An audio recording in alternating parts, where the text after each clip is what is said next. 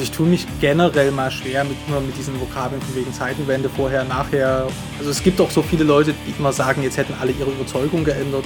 Bin mir da gar nicht so sicher. Manchmal habe ich dann einfach den Eindruck, die Leute bleiben bei ihren Überzeugungen, aber äußern sie nur lauter oder eben leiser, weil sie denken, sie sind gerade am Drücker.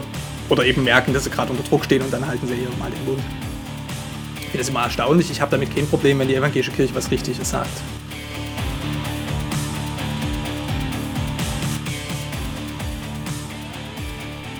Hallo, hier ist Michael Kreder mit einer neuen Ausgabe des WTF-Podcasts, einem der Eule-Podcasts. Und es wird manche sehr überraschen, aber ich habe heute den Philipp bei mir. Hallo Philipp. Hallo Michael. wir kommen heute zusammen, weil wir uns gedacht haben, wir machen nochmal so einen Jahresrückblick. Ähm, vielleicht auch einen kleinen Vorausblick, wie wir das ja schon mal gemacht haben. Ich wollte jetzt erstmal hier fragen, weil es geht ja so Richtung Weihnachten, also wir nehmen ganz kurz vor Weihnachten auf. Ähm, da ist ja wahrscheinlich auch bei dir einiges Stress und so äh, daheim, aber du hast trotzdem wieder das Bullshit-Bingo gestartet und ich habe das gar nicht gewusst.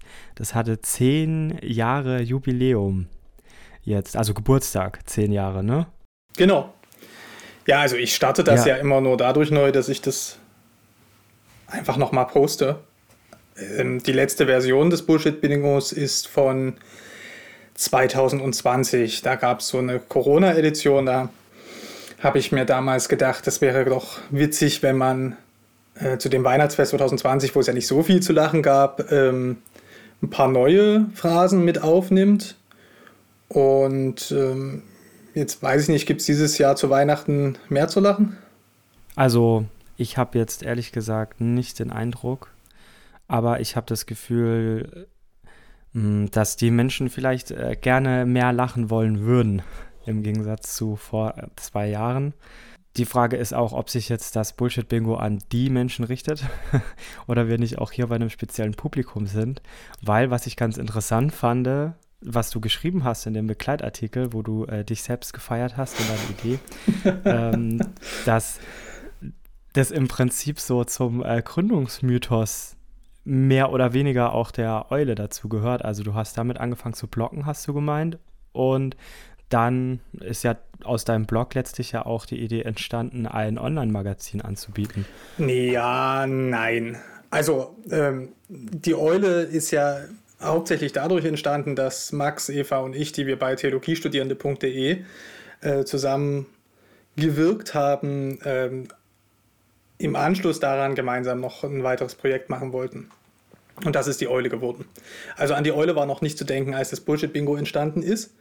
Und eigentlich wollte ich auch nicht wirklich bloggen, aber ich hatte damals eben kurz vor Weihnachten 2012 das Bullshit-Bingo einfach auf den Blog gestellt und, und eine Andacht zur Jahreslosung 2013. Und beide wurden ja wirklich tausendfach geklickt und geteilt, was mich total überrascht hat, weil ähm, selbst 2012 war das eigentlich nicht mehr so die Zeit, wo man einfach einen Blog aufmacht, was draufstellt und darauf hoffen kann, dass das irgendwie Resonanz findet.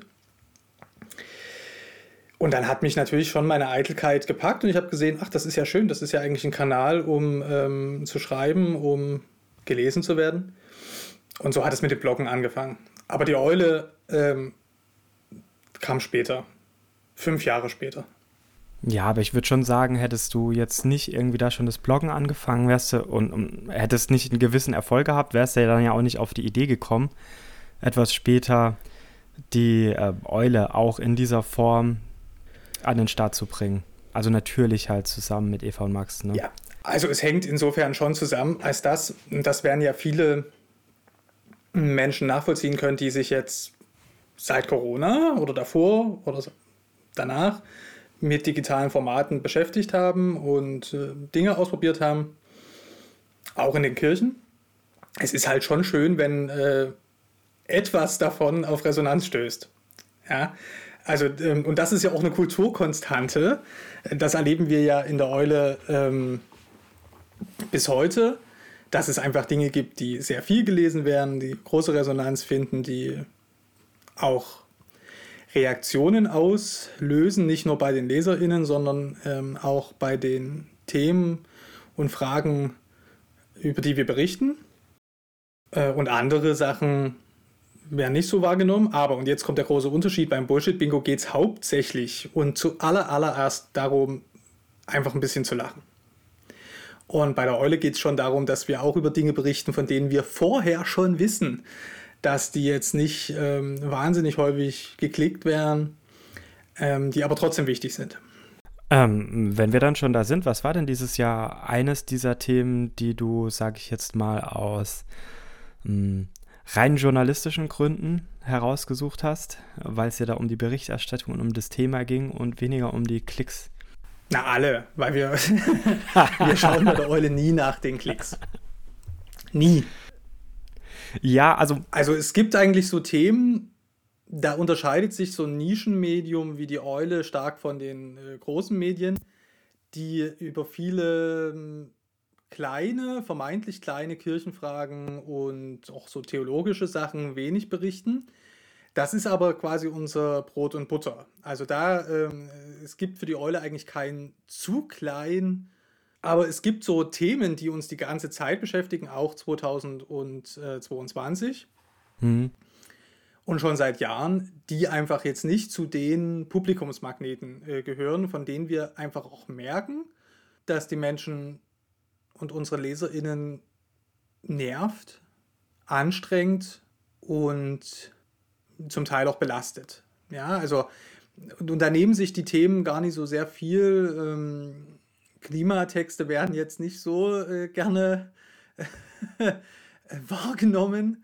Äh, und beim Missbrauch in der Kirche ist das äh, ähnlich. Das sind einfach schwierige Themen, anstrengende Themen, Themen, von denen die meisten Leute schon wissen, ah ja, doch, das ist jetzt dran, das ist wichtig, aber das heißt natürlich nicht, dass man sich damit gerne beschäftigt. Ja? Und für uns ist das natürlich eine Herausforderung, darüber dann so zu schreiben oder darüber so zu berichten, dass ähm, der Sinn ganz deutlich wird, sodass die Motivationsschwelle sinkt. Ähm, jetzt hast du schon gesagt, dass Klima ähm, so eines dieser Themen ist, wobei ich ja jetzt irgendwie sagen würde, ganz allgemein, öffentlich, also jetzt nicht nur in diesem Nischenmedium Eule. Da war jetzt ja dieses Jahr das Thema Klima, zumindest Klimaaktivismus, ja schon riesig. Ja, ich würde das schon trennen wollen. Also wir reden ganz, ganz viel über die Klimaproteste, über die letzte Generation hauptsächlich. Und ähm, an einem Punkt sind sich alle drei Akteursgruppen da auch einig, sowohl die AktivistInnen selbst als auch diejenigen, die die Proteste kritisch sehen, als auch diejenigen, die die Proteste äh, befürworten, nämlich dass es eigentlich nicht darum gehen kann, über die Proteste zu sprechen.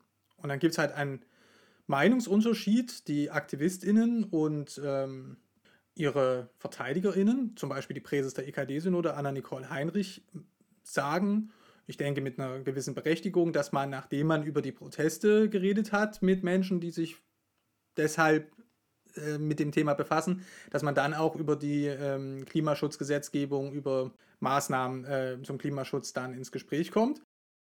Die Gegnerinnen der Proteste sagen, nee, nee, wir reden dann immer nur noch über die Proteste und nicht äh, über den Klimaschutz. Aber das machen die natürlich auch selber. Also das muss man einfach äh, sagen. Also diese Betonung auf den Protesten sorgt jetzt nicht dazu, dass wir uns mit den notwendigen Maßnahmen äh, befassen. Und also wir haben ja in der evangelischen Kirche in diesem Jahr so einen Extremfall dessen erlebt, nämlich als nach der EKD-Synode dann hauptsächlich über dieses vermeintliche Tempolimit diskutiert wurde und nicht über ähm, die Klimaschutzrichtlinie der EKD, die von allen 20 Landeskirchen tatsächlich umgesetzt werden muss, in der einen oder anderen Art und Weise.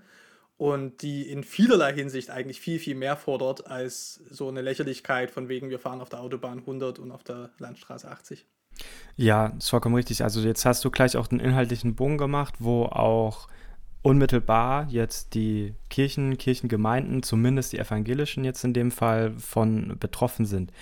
Ähm, mich würde da jetzt schon eher nochmal bei der Arbeitsweise und der Ausrichtung der Eule interessieren, wie ihr denn dann mit dem Thema Klimaaktivismus umgeht. Ja, die Eule Arbeit kann ja nicht so arbeiten wie jetzt der Spiegel oder andere große Medienerzeugnisse, wo ihr jetzt da jemanden abstellt, der sich rund um die Uhr mit diesem Thema beschäftigt und vielleicht noch irgendein Beithema hat, ähm, beziehungsweise auch jemand, der so rausgeht und einen Wald- und Wiesenjournalismus betreibt, indem er direkt mit den ähm, Aktivistinnen spricht, sich dazusetzt äh, oder ähnliches macht. Also was ist dann eigentlich so der Plan der Eule dahinter? Wie wollt ihr dieses Thema weiterhin begleiten? Erstmal würde ich sagen, machen wir doch schon eine Menge davon. Also es gibt schon Kontakt auch zu den AktivistInnen da sind in vielerlei Hinsicht ja auch ExpertInnen für ihre Themen. Also das muss man einfach auch zur Kenntnis nehmen. Wir haben ähm, nicht dieses Jahr, sondern in den Jahren zuvor ja auch Artikel in der Eule gehabt zum Thema ähm, des kirchlichen Investments oder Divestments, also ähm, wo soll die Kirche ihr Geld hingeben bzw. nicht mehr hingeben. Und da gehört Georg Sauerwein, der für die Eule darüber geschrieben hat, schon zu denjenigen AkteurInnen in Deutschland, die sich mit dem Thema sehr, sehr gut auskennen und ist gleichzeitig aber eben auch als ähm, Aktivist unterwegs, wenn man so will. Ähm, das ist natürlich für uns als Redaktion wichtig, dann zu gucken, ähm, wird jetzt hier nur Meinung gemacht, was völlig legitim wäre, aber dann eben auch so gekennzeichnet werden müsste, oder geht es tatsächlich um die Sache? Das ist zum Beispiel so ein, das liegt jetzt schon länger zurück, weil das nicht 2022 war, aber bei diesen Artikeln wird man zum Beispiel sehen, wir können die ja hier in den Shownotes äh, verlinken, dass sie sich dem Vorwurf des Aktivismus nun gerade nicht aussetzen. Ja. Zum Preise dessen, dass sie vielleicht nicht ganz so knackig sind. Aber dafür geht man dann eben raus aus den Artikeln und hat was darüber gelernt, wie Kirche ihr Geld investiert. Und das führt mich jetzt noch zu einer, zu, zu einer anderen, etwas generelleren Antwort auf deine Frage. Wir wollen und haben uns vorgenommen, übrigens wie ganz, ganz viele Redaktionen in Deutschland, das Thema als dauerhaftes Schwerpunktthema zu führen, trotz enger Personalressourcen. Das ist bei uns ein bisschen anders natürlich noch als bei äh, großen Redaktionen, aber auch die haben äh, eigene Probleme. Natürlich, weil sie größer sind, auch viel größere Probleme.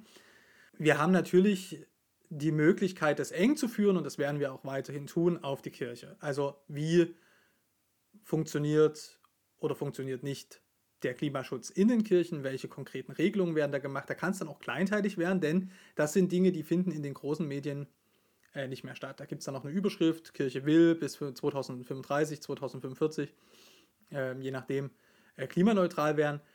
Ich denke aber, es gibt eine Notwendigkeit und äh, auch einen Bedarf und am Ende auch eine Leserinnenschaft dafür, dann hinzuschauen und zu sagen, wie will das die Kirche eigentlich tatsächlich machen. War das jetzt die Ankündigung einer neuen äh, Kolumne, die eventuell mal noch kommt? Nee, ich denke nicht. Wir haben uns damit länger befasst, ob wir vielleicht eine eigene Klimakolumne äh, brauchen und ob wir dann dafür nochmal extra AutorInnen ansprechen.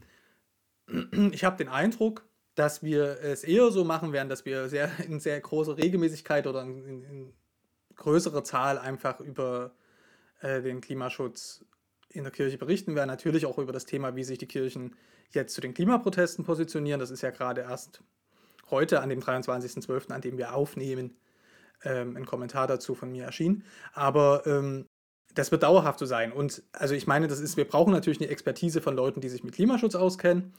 Die gibt es übrigens auch in den Kirchen, das heißt, wir können die auch dort nachfragen, insofern, dass wir da Interviews führen und uns kritisch befragen. Es gibt in den beiden großen Kirchen haufenweise Leute, die sich mit Klimaschutz und unterschiedlichen Fragen von Gebäuden über Mobilität bis zur Ernährung befassen und sich da auch sehr gut auskennen. Ich bin immer ein bisschen erstaunt, dass diese große Expertise so wenig an den Mann kommt. Also auch die Kirchen machen da eigentlich mhm. nie so einen besonders guten Job damit, das wirklich gut zu vermitteln. Ja? Ähm, ich habe erst jetzt wieder äh, gelesen vom Landesbischof der äh, Württembergischen Landeskirche, dass er doch nicht möchte, dass die Kirche als Moralvermittlungsanstalt erscheint. Das finde ich erstaunlich, weil das ja eigentlich auf sein eigenes kommunikatives Handeln zurückfällt. Wenn das tatsächlich so sein sollte, dass die evangelische Kirche immer nur als Moralanstalt mit erhobenen Zeigefinger erscheint, dann würde ich mal schauen, dass seine Leute, die in seiner Kirche arbeiten und sich mit diesen Themen befassen, doch einfach mal ins Kommunizieren kommen. Kann ja vorne oben anfangen. Ne? Ich finde es immer erstaunlich. Ich habe damit kein Problem, wenn die evangelische Kirche was Richtiges sagt. Das führt mich äh, zu so einer nächsten Beobachtung, die ich immer wieder habe. Das bindet eigentlich diese Themen jetzt so ganz gut zusammen von Nischenmedium, das aber auch ein größeres Thema in einer Nische begleitet. Ich bin ja immer wieder erstaunt davon, ähm, was für Leute dann plötzlich in der Eule schreiben ich hatte den Eindruck, da hat sich in diesem Jahr auch noch mal was geändert. Ähm, wo bekommst du eigentlich die Leute her?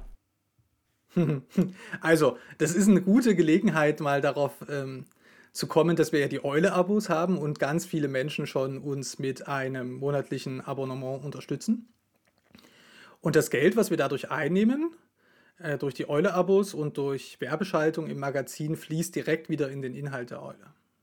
Und das gibt uns die Möglichkeit, AutorInnen zu bezahlen. Und es gibt uns die Möglichkeit, also jetzt ganz bewusst auch auf JournalistInnen und Autorinnen, PublizistInnen zuzugehen, die uns bei bestimmten Themen aushelfen, wo wir sagen, doch, das ist wichtig, das wollen wir in der Eule haben und da also Kompetenz quasi einzukaufen. Ganz im Sinne, wie man das schon immer so gemacht hat in der Zeitung, Leute bezahlen und kriegen dafür eine Leistung. Und umso mehr Leute bezahlen, desto häufiger und desto regelmäßiger können wir das einfach ähm, auch machen. Insofern werden 2022 viele Eule-LeserInnen da mehr von solchen Beispielen in der Eule entdeckt haben. Das stimmt. Ich sage an der Stelle aber auch wirklich nochmal eine herzliche Aufforderung an alle regelmäßigen Eule-LeserInnen und HörerInnen unserer Podcasts, die noch kein Eule-Abo haben. Bitte schließt ein Eule-Abo ab. Ähm, wir sind noch lange nicht da und ähm, wo wir hinwollen und ähm, es braucht wirklich äh, die Unterstützung unserer LeserInnen, sonst ähm, wird es langfristig eine schwierige Kiste. Aber ich, ich will mal zurückfragen, äh, was hat dich denn überrascht? Ähm, das Spektrum äh, hat mich einfach, einfach überrascht. Also man hat einfach die, die, ich sag jetzt mal alten Bekannten, auch wenn es wenig charmant ist, wie die Daniela und so, die halt einfach weiterhin schreiben und was ich jetzt persönlich zumindest einfach wahnsinnig gerne lese, was sie schreibt. Es sind ähm, tolle Themen, die sie anschneidet und ich mag einfach. Ja, das ist unsere Familienkolumne Gotteskind und Satansbraten. Genau, Gotteskind und Satansbraten. Ja. Und die lese ich einfach sehr gerne. Das liegt jetzt natürlich auch an meiner ähm, Lebenswirklichkeit, aber die äh, geh gehört für mich einfach schon auch wahnsinnig zur Eule dazu. Ja, wenn man von ein bisschen außen drauf blickt. Aber ähm, wir hatten dann doch auch immer mal wieder jetzt, ähm, ich sage jetzt mal pauschal, Kirchenobere oder ähm, ähm, Leute, die auch in der Uni etwas weiter oben sind als ähm, ich habe ein Stipendium und promoviere über Thema XY, die eben jetzt auch mal irgendwie äh, der Eule ein Interview gegeben haben, die äh, auch direkt Artikel für die Eule geliefert hatten. Das fand ich einfach äh, spannend. Also vielleicht stimmt mein Eindruck aber nicht. Ich hatte es jetzt nicht durchgezählt. Mir kam es aber so vor, dass es in diesem Jahr häufiger war. Ja, also prinzipiell bekommen wir ja jedes Interview, was wir wollen. Wir wollen halt noch nicht jedes. ähm, insofern, äh, ja, naja, vor Weihnachten ist ja das so üblich, dass die äh, in den Regionalzeitungen, in den regionalen Kirchenzeitungen sowieso, im Radio oder so, nochmal Bischofsinterviews gemacht werden mit den leitenden Geistlichen der jeweiligen Landeskirchen oder Bistümer vor Ort. Der ähm, Neuigkeitswert ist gering. Ja, und insofern ähm, findet jetzt eher nicht statt. Wenngleich ich das schon noch aufmerksam zur Kenntnis nehme. Also das Interview von äh, der EKD-Synodenpräses, ähm, das findet beim Evangelischen Pressedienst statt, das müssen wir nicht wiederholen. Und wir haben ja bei uns das Redaktionsmotto, das, was anderswo schon gut steht, das müssen wir nicht wiederholen. Insofern profitieren wir immer wieder natürlich auch von der hervorragenden Berichterstattung anderer Medien und wiederholen das nicht, äh, sondern knüpfen daran vielleicht an oder nehmen eine kritische Frage äh, daraus auf. Aber wir müssen nicht grundständig immer das wiederholen, was andere ähm, schon machen, sondern haben ja zum Beispiel in den Links am Tag des Herrn, unserem wöchentlichen Kirchen-Newsletter, äh, da die Möglichkeit äh, zu ergänzen. Also ich fand ein so ein ganz gutes Beispiel dafür waren die Beiträge von Regina Elsner, die schon eine sehr, sehr, sehr große Expertise im Fall der Ukraine mit reingebracht hat da habe ich wirklich Dinge erfahren von ihr, die ich so nirgendwo anders gelesen habe, die ich aber für sehr wichtig finde, um auch die ganzen Konflikte, die im Land bestehen, irgendwie besser verstehen und einordnen zu können. Wie hast du denn zum Beispiel jetzt dann die Regina Elsner gefunden? Twitter? Also. also ich sage das mit einer gewissen Zurückhaltung, weil A, kann ich mich gar nicht so also ich glaube schon, es ist Twitter. Das ist schon wieder so lange her. Es ist auch ein intensives Jahr gewesen. Aber ich sage das mit einer gewissen Zurückhaltung natürlich auch, weil wir die letzten Wochen so wahnsinnig viel über Twitter diskutiert haben, auf Twitter hauptsächlich. Hm. Ähm, und das natürlich auch ein prekäres Netzwerk insofern ist durch äh, Elon Musk etc. Aber es ist für JournalistInnen ein wahnsinnig wichtiges äh, Medium und es gibt da einfach auch Leute aus der Wissenschaft, aus den Kirchen, aus zivilgesellschaftlichen Gruppen, aus dem Aktivismus, die dann diese Möglichkeit wahrnehmen und sich auf Twitter mh, hm, selbst vertreten. Und dann äh, kann es passieren, dass also Vertreter klassischer Medien, aber auch solcher Magazine wie wir das sind, äh, dann diese Leute finden, tatsächlich. Also, und Regina Elsner ist ein schönes Beispiel dafür, denn nachdem die bei der Eule war im Podcast direkt am Tag nach dem 24. Februar, also diesem Tag des Angriffs auf die gesamte Ukraine durch Russland, äh, war sie dann noch in ganz, ganz, ganz vielen anderen Medien. Und ähm, ich fand das an der Stelle war das schön, dass ähm, die Eule-Leserinnen quasi ein bisschen vorher schon wussten, was äh, los war Jetzt zum Jahresende haben wir das ja nochmal wiederholt mit äh, Regina Elsner im, in diesem Podcast hier. Nicht so mit dem Ziel, nochmal tagesaktuell zu sein, sondern die Geschehnisse des Jahres in der Ukraine und in der Ökumene, also im Kontakt mit den ukrainischen orthodoxen Kirchen und mit der orthodoxen Kirche in Russland, äh, einzuordnen.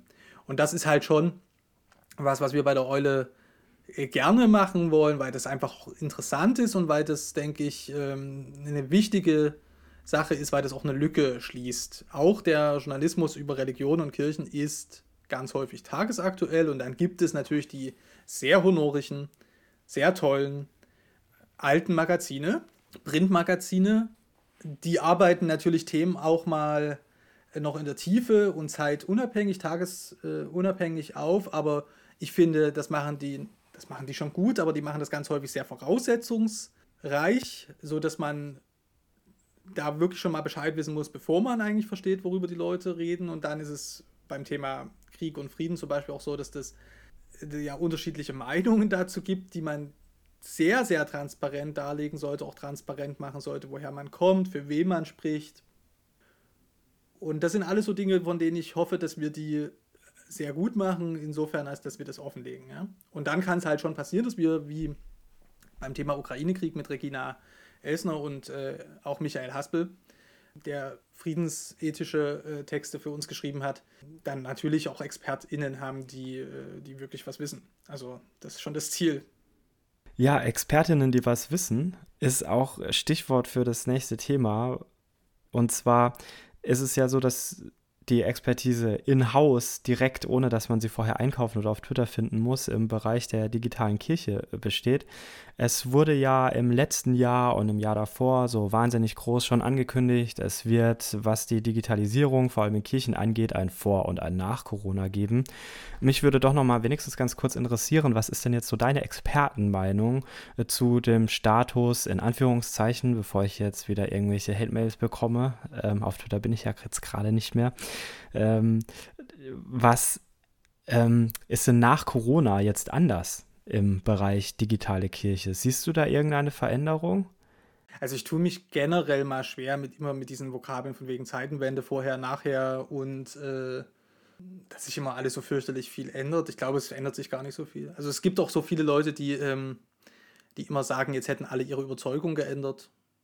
Sowohl was den Krieg angeht, auch was die Digitalisierung angeht oder was das Klima angeht. Alle wollen immer, dass jetzt hat sich doch bestimmt was verändert, äh, auch an unseren Überzeugungen bin mir da gar nicht so sicher. Manchmal habe ich einfach den Eindruck, die Leute bleiben bei ihren Überzeugungen, aber äußern sie nur lauter oder eben leiser, weil sie denken, sie sind gerade äh, am Drücker äh, oder eben merken, dass sie gerade unter Druck stehen und dann halten sie eher mal den Mund. Ähm, so, bei der Digitalisierung, also das war jetzt generell mal für alle Debatten, aber ähm, bei der Digitalisierung habe ich den Eindruck, dass sich doch viele Sachen schon verstetigt haben. Natürlich nicht zu 100 Prozent, also was das digitale Tagen, digitale Beratung angeht, digitale Dienstberatung und Konvente etc. Äh, das gibt schon häufiger, das ist natürlich, hat sich das nicht flächendeckend äh, so umsetzen lassen. Muss auch überhaupt nicht sein, dass das jetzt immer äh, alles digital stattfindet. Aber ich erlebe da gerade auch die jüngeren PfarrerInnen, die jüngeren Kirchenmitarbeiterinnen als Treiber dieser Sache, weil die einfach die lebensweltlichen Vorteile ähm, digitaler Arbeitsweisen erleben, vertreten und auch eben im kollegialen Umfeld äh, stark machen. Im Großen und Ganzen. Es gibt natürlich auch Jüngere, die da sehr skeptisch sind, genauso wie es Ältere gibt, die, die da sehr dafür sind. Es würde jetzt sicherlich zu knapp sein, das jetzt nur als Generationenfrage aufzuziehen. Aber es gibt ähm, schon Leute, die sagen, okay, ich fahre jetzt hier nicht mehr Ewigkeiten über Land, Die Klimaschutzrichtlinie wird dem noch weiter Vorschub äh, leisten, wenn sie denn dann umgesetzt wird in den äh, Landeskirchen. Und dann ist so eine digitale Tagung eben dran. Und bei den digitalen Verkündigungsformaten, dann würde ich sagen, hat sich eigentlich so ein bisschen das ergeben, was ich äh, im letzten Jahr schon ähm, vermutet habe, nämlich dass das viel, viel stärker saisonal und projekthaft eingesetzt wird, zum Beispiel jetzt in der Adventszeit. Mm, und das finde ich auch völlig okay, denn es gibt dann einfach auch Jahreszeiten oder Monate, wo nicht so viel Kirche ist und es darf auch bitte so bleiben. Also es, dieses dauerhafte Versenden erschöpft sich, finde ich auch ermüdend. Ich würde fast sogar sagen, zu manchen, die jetzt wirklich in der dauerhaften Sendung drin sind, äh, lass das mal bleiben, mach mal bitte Urlaub. Schalt mal ab. Ja, weil manchmal ist das schon ganz günstig, wenn man mal eine Pause macht, um zu sehen, ist das, was ich hier eigentlich äh, jeden Tag verbrate oder jede Woche verbrate, ist es, äh, ist es gut? Was kann ich daran auch verändern, als dass äh, ich die ganze Zeit nur im Sendemodus bin? Also das, ich finde, das klingt jetzt alles sehr äh, ernüchternd. Nee, das klingt einfach realistisch, weil ähm, wir haben ein großes Missverständnis, was die Digitalisierung in der Kirche angeht, nämlich, dass sich dadurch jetzt alles massiv ändern wird. Ja, im, im Gegenteil. Also erstens ist die Digitalisierung in vielerlei Hinsicht einfach schon da. Wir leben in einer digitalisierten Welt. Und vieles von dem, was also Ziel der Digitalisierung in der Kirche ist, ist längst umgesetzt. Aber nicht, weil die Kirche das irgendwie umgesetzt hat, sondern weil die Menschen, die in ihr arbeiten, digitalisiert arbeiten. Also wir haben ja diesen Termin hier heute auch zum Beispiel über eine Messenger-App äh, verabredet. Und die nutzen ähm, ganz viele Personen schon. Und da haben sich auch Fragen der letzten Jahre einfach auch erledigt, einfach weil die Zeit darüber hinweggegangen ist. Also wir haben vor Jahren noch darüber diskutiert und äh, damit meine ich zum Beispiel 2020 noch, ja, welche Messenger-App wird denn jetzt benutzt und äh, um Himmels Willen können wir zum Beispiel von Leuten verlangen, dass sie eben nicht WhatsApp nutzen, sondern äh, Signal oder irgendeine andere datenschutzsensible arbeitende Messenger. Und da ist die Antwort, natürlich können wir das verlangen, weil die meisten Leute sowieso schon mehrere Messenger auf ihren Handys haben. So, und das ist einfach, da ist zum Beispiel die Zeit völlig hinweggegangen. Also, ja, also ich würde sagen, zu die, es gibt das, die digitalen Arbeitsweisen in der Kirche, das wächst langsam auf. Es gibt ähm, die digitalen Formate, wo mehr nicht immer heißt, dass es gleich besser wird, sondern wir müssen auch gucken, dass äh, nach der Qualität schauen. Und dann gibt es noch eine dritte Frage, nämlich dort, wo wirklich Geld in die Hand genommen wird, also für große Software- und Hardware-Projekte der jeweiligen Landeskirchen. Und da hatten wir uns für dieses Jahr eigentlich vorgenommen, stärker hinzuschauen. Das wollen wir jetzt dann doch wirklich 2023 machen, denn da geht es um die Verwendung von Kirchensteuermitteln. Das, eine, das klingt trocken, aber es ist natürlich eine wichtige Sache, weil das schon auch erhebliche Summen sind, die nicht immer sinnvoll eingesetzt werden. Also können wir nächstes Jahr darauf hoffen, dass da mal jemand auf dieses ganze Fördersystem der EKD und der Gliedkirchen schaut. Ja, wir werden das Fördersystem auch nochmal erklären. Ich muss aber vorausschicken, dass ich das eigentlich am nicht so wahnsinnig problematisch finde. Ähm, es wird wenig Leute überraschen und könnte sie in ihren Vorurteilen gegenüber der evangelischen Kirche sogar äh, bestätigen, dass der Föderalismus hier eigentlich schon wieder äh, ein großes Problem darstellt. Also die Einzellösung in den einzelnen Landeskirchen, die einfach ähm, leider noch nicht im ausreichenden Maße gemeinsame Standards haben. Das wäre ja zu regeln, die gemeinsamen Standards. Mm, und einfach auch sehr unterschiedlich äh, teuer sind und unterschiedlich zielführend. Ja. Ähm, also da werden wir hinschauen. Das ist natürlich dann insofern wieder exemplarisch auch. Ne? Also es gibt, da brauchen wir jetzt nicht äh, äh, lange um den heißen Brei darum herumreden. Digitalisierung in den Kirchen ist jetzt natürlich wirklich auch ein Nischenthema, aber äh, das ist natürlich beispielhaft für den Umgang mit vielen anderen gesellschaftlichen Fragen, äh, weil ja die evangelischen Kirchen, aber im Übrigen auch die katholischen Kirchen ja ihre Prozesse, mit der sie solche gesellschaftlichen äh, Bewegungen antizipieren bearbeiten, sich dazu verhalten, ja nicht immer neu erfinden, sondern das sind ja die gleichen Prozesse, die da bei vielen Fragen laufen. Das äh, Stichwort gleiche Prozesse erinnert mich daran, dass wir auch noch ähm, kurz vielleicht beleuchten können, was dieses Jahr in dem anderen Schwerpunkt Themenfeld der Eule wichtig war, nämlich Missbrauch in den Kirchen. Ähm, da ist ja doch zumindest in der evangelischen Kirche dieses Jahr einiges passiert und wenn ich mich richtig erinnere, an äh, Jahresanfang doch auch wieder einiges an äh, kleineren und größeren äh, Skandalen, über diverse Gutachten in der katholischen Kirche, äh, auch bis heute anhaltend. Mir ist aufgefallen, dass die Eule dieses Jahr etwas intensiver über die EKD und ihre Gliedkirchen gesprochen hat, was das Thema Missbrauch angeht. Liegt es jetzt daran, dass wir von der katholischen Kirche eigentlich kaum mehr was erwarten? Oder liegt es daran, dass auf der evangelischen Seite jetzt überhaupt mal wirklich ähm, Dinge nach vorne kommen, endlich? Ich würde sagen, es liegt ähm, zum einen daran, dass die Berichterstattungslücke auf der evangelischen Seite größer ist. Da kommen jetzt schon Dinge ins Laufen in den einzelnen Landeskirchen. Ähm, und auf EKD-Ebene gab es natürlich die große Entwicklung äh, mit dem neuen Beteiligungsforum. Mm, und da ist es halt so, da wird sehr punktuell von größeren Medien berichtet. Die Berichterstattung der regionalen Kirchenmedien bei dem Thema finde ich schlecht. Und da gibt es einfach ein Informationsbedürfnis, was wir auch sehen, von den Menschen, die natürlich hoch engagiert sind und der evangelischen Kirche auch hoch verbunden. Und ähm, bei der katholischen Kirche ist das natürlich ähnlich, aber da gibt es ganz viele äh, auch überregional agierende Medien, die äh, diese Fragen aufnehmen.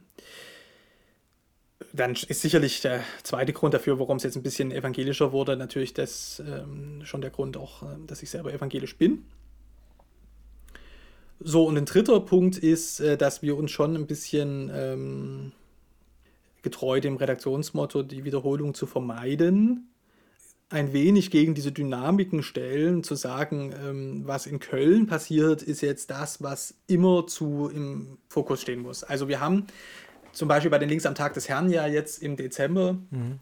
eine Leserinnenbefragung gemacht, die übrigens äh, uns ganz tolle Erkenntnisse äh, verschafft hat, die wir im nächsten Jahr bei der Gestaltung dieses wöchentlichen Nachrichten-Newsletters sicherlich auch berücksichtigen werden. Und da reden wir gleich noch drüber. Genau, aber eine äh, Sache passt ähm, äh, zu diesem äh, Thema Missbrauch in den Kirchen dazu.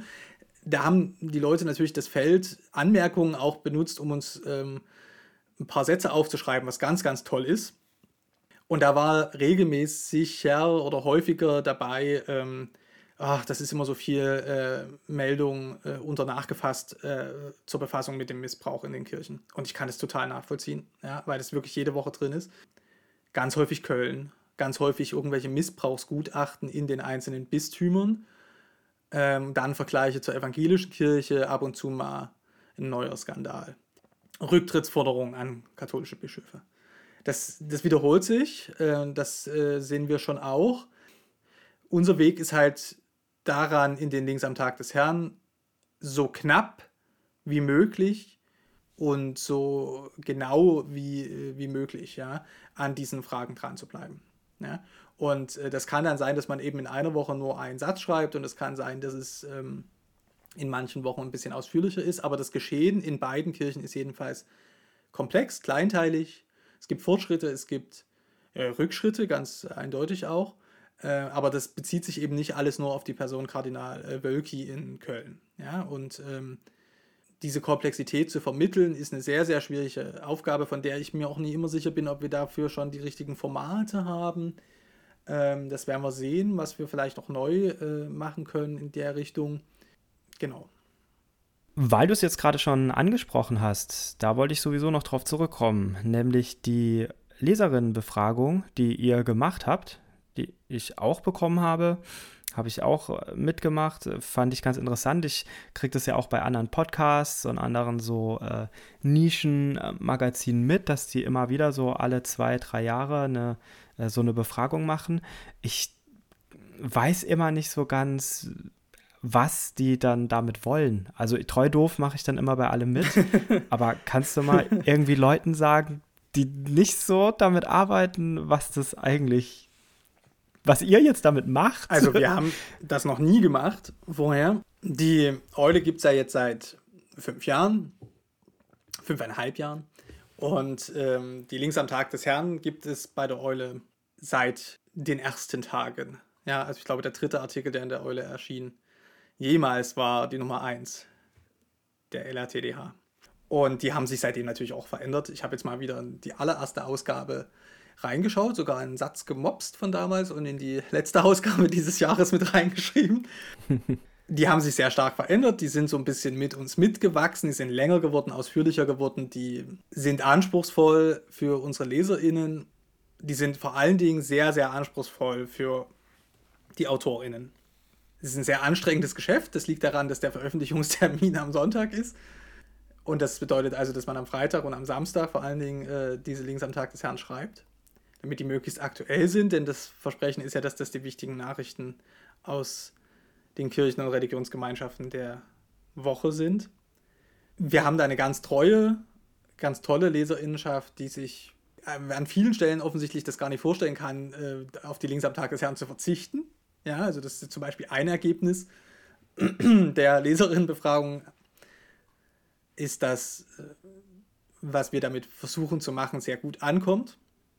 Aber wir erleben auch, dass es jetzt nie ein ewiges Wachstumsgeschäft ist, was jetzt die äh, Newsletter-Abonnentinnen angeht oder die Zugriffe auf die Links am Tag des Herrn selber. Und manchmal haben wir schon den Eindruck, dass zum Beispiel in äh, die Aufarbeitung der Debatte in den Links am Tag des Herrn oder auch das nachgefasst sehr viel Kraft geht, die dann von anderen Menschen, die das vielleicht auch interessieren würde, nie so richtig aufgefunden werden, weil das in den Links am Tag des Herrn so drinnen steckt. Quasi, die sagen sich, ah, da ist die Überschrift, die ist sehr kurz, hm, und dann ist ein Teaser dabei, interessiert mich das oder interessiert mich das nicht? Also eine Frage, die wir uns stellen, ist, wie kriegen wir die Inhalte in den Links am Tag des Herrn so vermittelt, dass auch neue Leute, neue LeserInnen dazu finden können. Ja? Wie liest du das denn jetzt aus den Antworten der Leserinnenbefragung ab? Wir haben zum Beispiel gefragt, äh, wann die Leute die Links am Tag des Herrn tatsächlich äh, lesen und wie sie sie lesen. Lesen sie sie als Newsletter oder lesen sie sie am Ende dann doch im Magazin, lesen sie die mobil oder am Rechner. Denn unser Eindruck ist, das sehen wir tatsächlich schon seit längerem, dass also ganz viele Eule-AbonnentInnen, die dann am Montag lesen, weil sie die E-Mail dann erst aufmachen, zum Beispiel, weil das auf ihre Arbeitsadresse geht bei den Kirchen. Und ähm, wir wollten halt einfach mal schauen, wann tatsächlich die Links am Tag des Herrn gelesen werden, weil äh, der Termin mit dem Sonntag zwar ganz toll ist, quasi so ne, links am Tag des Herrn und so, aber wir könnten uns da durchaus auch überlegen, ob wir das vielleicht ein bisschen anders machen, also einen anderen Veröffentlichungstermin finden. Und dann wollten wir zum Beispiel schauen, ja, wie werden die unterschiedlichen Teile der Links am Tag des Herrn äh, angenommen, welche Inhalte werden von unseren Leserinnen bevorzugt gelesen, welche finden sie auch weniger wichtig. Und das ist schon spannend, also das ist, ähm, dem werden wir nicht allen gerecht werden können. Also ich erinnere mich an eine Anmerkung auch, ich möchte mehr Theologie, ich möchte mehr wissen, was in Fachzeitschriften oder in der wissenschaftlichen Theologie los ist. Ich möchte gerne Empfehlungen äh, auf Aufsätze äh, und Monographien Bücher am Ende. Hui. Also ich kann das verstehen. Das wird halt wirklich echt schwer, das zu leisten. Ich glaube auch nicht, dass wir uns das wirklich ähm, vornehmen. Was wir sicherlich machen können, ist, ne, also wir sehen in diesen, ne, das sind ja dann so Prozentangaben, dass es ganz viele Leserinnen gibt, die diese Abteilung, das Kapitel Theologie, total wichtig finden. Und das hat mich schon überrascht, weil ähm, ja, das können wir gerne machen. Also wir können das, die Abteilung Theologie können wir aufwerten, indem wir wirklich gucken, dass da immer was da ist. Ja? Äh, ohne den, den Überlegungsprozess in der Redaktion jetzt völlig vorgreifen zu wollen, aber ich glaube, wir werden den Abschied des Kapitels Predigt erleben. Ist ein bisschen natürlich ein Zirkelschluss. Also es haben viele Leserinnen zurückgemeldet, dass das, oder das ist das Kapitel der Links am Tag des Herrn, haben uns die Leserinnen zurückgemeldet, was sie am wenigsten lesen. Das kann natürlich auch daran liegen, dass es jetzt am wenigsten vorgekommen ist in den letzten Jahren. Also das ist zum Beispiel so eine Entwicklung, die sich in den letzten Jahren einfach schon angedeutet hat. Am Anfang war immer eine Predigt drin und hinten raus jetzt über die Jahre weniger. Äh, das liegt auch einfach daran, dass es wirklich nicht möglich ist, jede Woche eine gute Predigt zu finden. Schon aus Zeitgründen. Und ich kann mir vorstellen, dass die Predigt ganz rausfällt. Was sie ohnehin schon bei 80 Prozent der links am Tag des Herrn ist. Aber habt ihr schon Ideen, wie ihr Theologie größer machen wollt? Also es gibt ja einfach doch schon noch eine Menge, äh, wo Theologie veröffentlicht wird. Es hat schon ein bisschen abgenommen. Äh, in der Corona-Zeit war das, war das noch viel stärker. Da gab es dann an vielen Fakultäten Podcasts und Blogs, die auf einmal aufgetaucht sind. Die katholischen Institute, Fakultäten sind darin ohnehin viel, viel stärker als die evangelischen. Ähm, da ist auch wirklich, da liegt einiges brach an Wissenschaftskommunikation, was die evangelische Theologie angeht. Aber es gibt schon so Blogs und Magazine, die man äh, regelmäßig angucken kann. Es ist jetzt auch nicht so, dass wir da gar nichts haben. In der Theologieabteilung der Links am Tag des Herrn steht also doch sehr, sehr regelmäßig jede Woche irgendwas.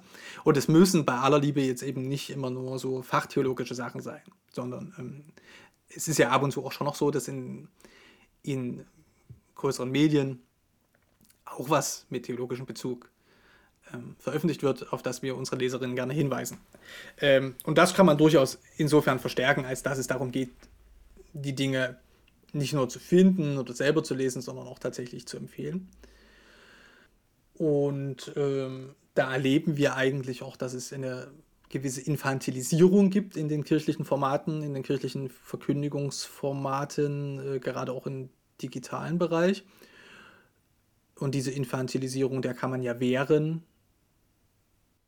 Also einer der erfolgreichen Artikel dieses Jahres in der Eule war Max Melzers Artikel mh, mm, über ähm, diese Forschungsfrage von Maria Magdalena. Mhm, ja. Ne? Also das ist so äh, mir jetzt natürlich in Erinnerung geblieben, weil das nach ganz langer Zeit mal wieder ein Artikel war, den Max Melzer geschrieben hat. Der ist ja für, bei uns für die Technik zuständig und deshalb für viele unserer LeserInnen ein bisschen unsichtbar, was hervorragend ist, weil das bedeutet ja, dass die Seite her hervorragend funktioniert. Ähm, aber der hat mal seit langer Zeit wieder einen Artikel geschrieben und, ähm, und der ist mir aus einer anderen Sicht noch in Erinnerung, der Artikel, äh, weil der eine Überraschung war für mich. Also man, man geht ja doch mit so seinem Redakteursbias an die Sachen ran und denkt, naja, ob das jetzt so viele Leute interessiert und Heu, die Wetzka, ne, also der wurde ähm, rezipiert, gerne äh, wahrgenommen, diskutiert und ähm, also es gibt schon ein, da würde ich eigentlich alle kirchlichen AkteurInnen auch dazu ermutigen, wirklich in Theologie und Tiefe ähm, zu investieren und sagen, doch, das, das ist was, was ähm, hoch engagierte und hochverbundene interessiert. Was mich jetzt einen Bogen schlagen lässt äh, zu einem Artikel, den ich geschrieben habe äh, über äh, die Digitalisierung oder mehrere, die sich so ein bisschen an die MIDI-Studie von diesem Jahr mh, an gelehnt haben, bei der ja rausgekommen ist, dass die kirchlichen Formate dann doch eher schon von kirchlichen Leuten tatsächlich wahrgenommen werden im Netz. Eine starke Vermutung, die ich schon äh, zuvor geäußert hatte. Und das bedeutet eigentlich, die muss man nicht immer quasi nur mit, mit ähm, Inhalten auf Anfängerlevel ähm, beschallen, sondern die, die kann man, denen kann man richtig was zumuten und die, kann, die suchen auch richtig was und die wollen gerne mehr. Und ähm, ich glaube, dass die Eule schon so ein Ort ist, wo Leute mehr finden als anderswo hm, und das wollen wir gerne ausbauen. Und ähm, wir haben jetzt, wir bewegen uns ja aus der Corona-Zeit hinaus immer noch. Wir haben bei uns eine ganz große Menge von jungen Wissenschaftlerinnen, jungen Theologinnen, jungen ähm, Expertinnen, die alle auch mit uns gemeinsam die letzten zwei Jahre verlebt haben. Und die sind natürlich für junge Autorinnen eine schwierige Zeit gewesen, wenn man vielleicht selber in der Familiengründung ist, ähm, Kinder hat, irgendwie klarkommen muss. Ich glaube, das hat man der Eule abends auch angemerkt, dass das einfach schwieriger ist, als wenn man jetzt den nächsten Emeritus aus dem Hut zaubern kann, der dann irgendwas schreibt. Aber das sind die Leute, von denen wir der Überzeugung sind, dass die wirklich was zu sagen haben. Und das sind die Stimmen, die wir stark machen wollen. Und die, da gibt es eine Menge und das wollen wir einfach weitermachen. In der Eule gab es dann ja dieses Jahr, also es hat schon etwas davor angefangen, aber dieses Jahr nochmal intensiviert, die Bestrebung, solche Eule-Live-Events und Abende anzubieten. Da war zum Beispiel Kira Bär war da. Am Anfang des Jahres hatten wir den äh, Jonathan Spanos. Ähm, zwischendrin hatten wir auch noch mal ein Live-Event. Was sind denn da so deine Erfahrungen mit? Weil das ist ja schon insofern eine besondere Neuerung, das muss man nochmal betonen, dass das ja wirklich das Premium-Angebot ist. Also da wird nicht einfach äh, jeder eingeladen, sondern nur die Leute, die auch Unterstützerinnen und Unterstützer auf Steady sind. Genau. Ne? Also die Eule Live-Events sind für Eule-AbonnentInnen. Mm, wir hatten dieses Jahr drei Live-Events. Wir haben uns mal vorgenommen, äh, eines im halben Jahr zu machen. Also es ist jetzt nicht so, dass, ähm, dass da Hundertschaften anrücken, die ähm, aber wir haben Themen wie bei Jonathan Spanus, also die ähm, Geschichte des Protestantismus mit den Flüchtlingsbewegungen in der zweiten Hälfte des 20. Jahrhunderts, also Kirchenreformfragen mit Viola Schrenk im Sommer oder jetzt Instagram, soziale Medien mit Kira Bär. Ähm, ich denke, die Abende sind insofern erfolgreich, weil sie die Themen in einer schönen Dichte und Tiefe abbilden und dann sind sie natürlich auch Gelegenheiten, sich mal äh, zu sehen. Und an jede Befassung mit den Themen und mit den Gästen, die wir haben, schließt sich ja dann ein Eule Hangout an mit der Redaktion, also wo man einfach mal ein bisschen quatschen kann. Und ich habe diese Abende also in sehr schöner Erinnerung und wir werden die ganz sicher 2023 fortsetzen. Wer da Themenwünsche hat, tretet damit gerne an uns heran. Auch vielleicht mit konkreten Wünschen, wen ihr eingeladen haben wollt. Es ist schon so, dass die dann auch kämen, wenn man sie fragt. Wenn man schon die Eule mit einem Abo unterstützt, ähm, kann man sich Dinge wünschen. Und ähm, muss man da nicht dann mehr Geld geben? Ja, ist mein Themenwünsche äußern kann am Ende jeder von unseren LeserInnen. Das ist jetzt auch nicht so, dass die Themen, dass wir jetzt die Themenauswahl oder die Schwerpunktsetzung oder erst recht die Ausrichtung der Eule danach bestimmen, was jetzt die Leute wünschen, sondern da gibt es äh, andere inhaltliche Maßstäbe. Aber äh, unsere Leserinnen sind in vielerlei Hinsicht natürlich auch unsere Ohren und Augen in, ähm, in die Gesellschaft hinein. Ja? Und ähm, wir haben in den Gesprächen bei den Eule-Hangouts dann regelmäßig das so gehabt, dass ich hier einen Zettel liegen habe auf dem Schreibtisch und dann ein bisschen mitschreibe und sage, ah, das ist ein Hinweis auf ein Thema, was äh, interessant ist oder wo wir mal hingehen können. Das ist natürlich äh, nicht immer möglich, dass man das schnell macht. Die, List, die Liste ist sehr lang mit Themenwünschen oder Fragen, wo Leute gesagt haben, das müsst, darüber müsst ihr mal berichten. Aber da sind Eule-Hangouts eine gute Gelegenheit, ähm, das loszuwerden. Man kann uns natürlich auch jederzeit einfach so eine E-Mail schreiben, das funktioniert auch. Wir werden 2023 ganz sicher wieder zwei Eule Live-Events machen. Wir wissen noch nicht genau wie und wann, weil es äh, gibt ja auch andere große Events im Kirchenkalender und dann müssen wir mal schauen, dass wir damit nicht ins Gehege kommen. Ähm, wenn wir nochmal zurückkommen auf äh, die Themenwünsche, die du genannt hast auf dem Zettel, würde mich jetzt doch so mal Richtung Ausgangstür interessieren, was denn deiner Meinung nach so 2023 ansteht bei der Eule. Ja, bei der Eule werden anstehen die großen Themen, die für unsere Gesellschaft und die Kirche wichtig sind. Welche werden das 2023 sein? Klima und Ukraine-Krieg, ganz sicher das sind schon die beiden großen gesellschaftlichen Themen, die natürlich auch mit der Kirche in Verbindung stehen, die uns ganz, ganz sicher im, im nächsten Jahr befassen werden. Und dann gibt es die Eule Schwerpunktthemen, digitale Kirche, Missbrauch in den Kirchen, die natürlich weiterlaufen werden. Und ähm, ich möchte gerne, dass wir ein bisschen kleinteiliger werden ähm, und uns einzelne das heißt? Ja, so einzelne kleine Projekte angucken. Also die sind gar nicht so klein, die Projekte, aber die sind, das sind Fragen, die in den großen Medien überhaupt keine Rolle mehr spielen. Ich kann die jetzt nie einzeln ansagen, ja, aber es gibt halt einfach so Dinge, die in den Kirchen, in beiden Kirchen laufen, probiert werden, von denen man sich gut fragen kann, äh, ist das eine sinnvolle Sache oder nicht? Und Umsetzungsfragen. Ja, also bei der mhm. Klimakrise kann ich natürlich den 20. Artikel darüber schreiben, ob ich nur bereitwillig etwas langsamer fahre wir können uns aber auch wirklich tatsächlich, und das werden wir machen, anschauen, wie wird die Klimaschutzrichtlinie der EKD in den einzelnen Landeskirchen umgesetzt. Und äh, da hängen große Zukunftsfragen dran für die Menschen, die tatsächlich in der Kirche leben und arbeiten.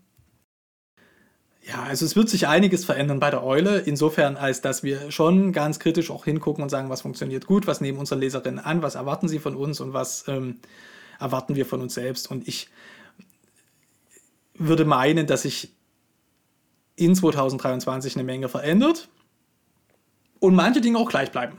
Also, ähm, oder wieder aufgenommen werden. Also, ich kann an dieser Stelle schon einmal verkünden, dass wir unseren neuen Podcast Ehrensache im nächsten Jahr fortführen werden. Und da noch ganz, ganz viele Ehrenamtliche aus den Kirchen vorstellen werden mit ihrer jeweiligen Ehrensache. Das wird also fortgeführt aus diesem Jahr. Und ihr habt schon gehört, schließt ein Abo ab, wenn ihr es noch nicht gemacht habt. Das äh, hilft einfach, die Formate weiterzuentwickeln und weiter gut zu arbeiten. Hört in die Podcasts rein, vor allem in den Ehre-Sache-Podcast. Das ist eine schöne Sache. Und lasst es euch auch im neuen Jahr gut gehen. Ich danke dir, Philipp. Ja, gerne und vielen Dank und auf Wiederhören. Ciao. Hi, ich bin Eva. Gemeinsam mit Max und Philipp habe ich 2017 die Eule gegründet, das Magazin für Kirche, Politik und Kultur. Gemeinsam mit unseren AutorInnen machen wir Kirchen- und Religionsnachrichten für eine neue Generation. Dabei brauchen wir deine Unterstützung.